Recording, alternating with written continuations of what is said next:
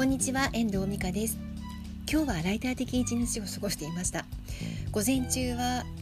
週末に書き上げた原稿をチェックして納品をしました。午後は今週書き上げたい原稿のネタを集めたり調べ物をしたり素材を集めたりしていまして夕方からは明日の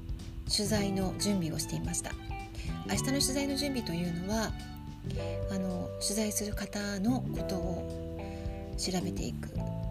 そのためにホームページを読んだりブログを読んだりとかっていう作業をしていたんですよね。ライターの仕事っていうのは書く仕事ではあるんですけれどもほぼほぼ何かこう素材を集めていくようなところが大きいのかなっていうふうに感じています素材さえ集まればあとは書くだけ。まずは素材がどういうものが集まってくるのかっていうところが勝負になってきます。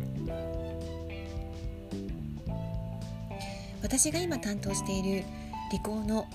360度カメラシータについても同じなんですけれども私をあんまり知らない人からすると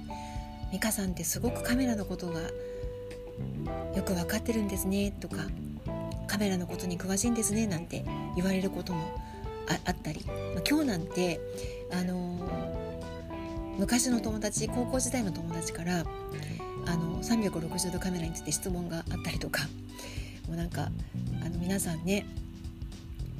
勘違いされてるんですけど私も本当に今回このお仕事を受けお引き受けするにあたって毎回毎回結構な、まあ、量量っていうか結構なあの数の記事を読んだりなんか資料を読んだりとかしてあの分からないことばっかりなのでねそこそこであの取り組んでいる形になります。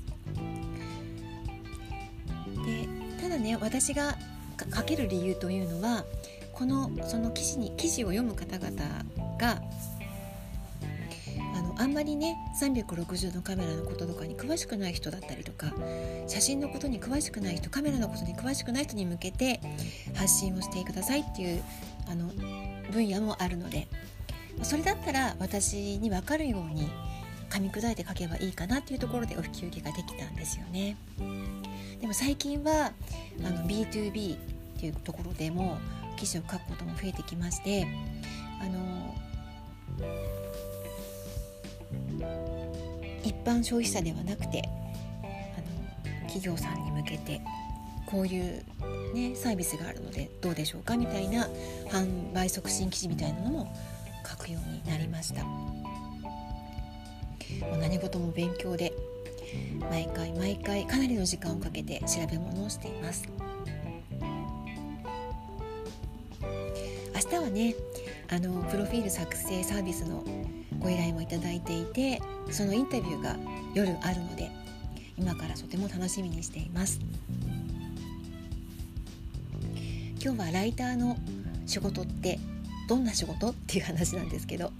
ライターの仕事は書くだけではなくて調べ物勉強が多い仕事ということです。お分かりいただけますでしょうか？もしこれからライターになって仕事をしていきたい人がいたりとか自分でブログを発信していつかライターになってみたいなっていう私みたいになっていきたいなって思う人がいればあのご連絡いただけたら嬉しいなって思います。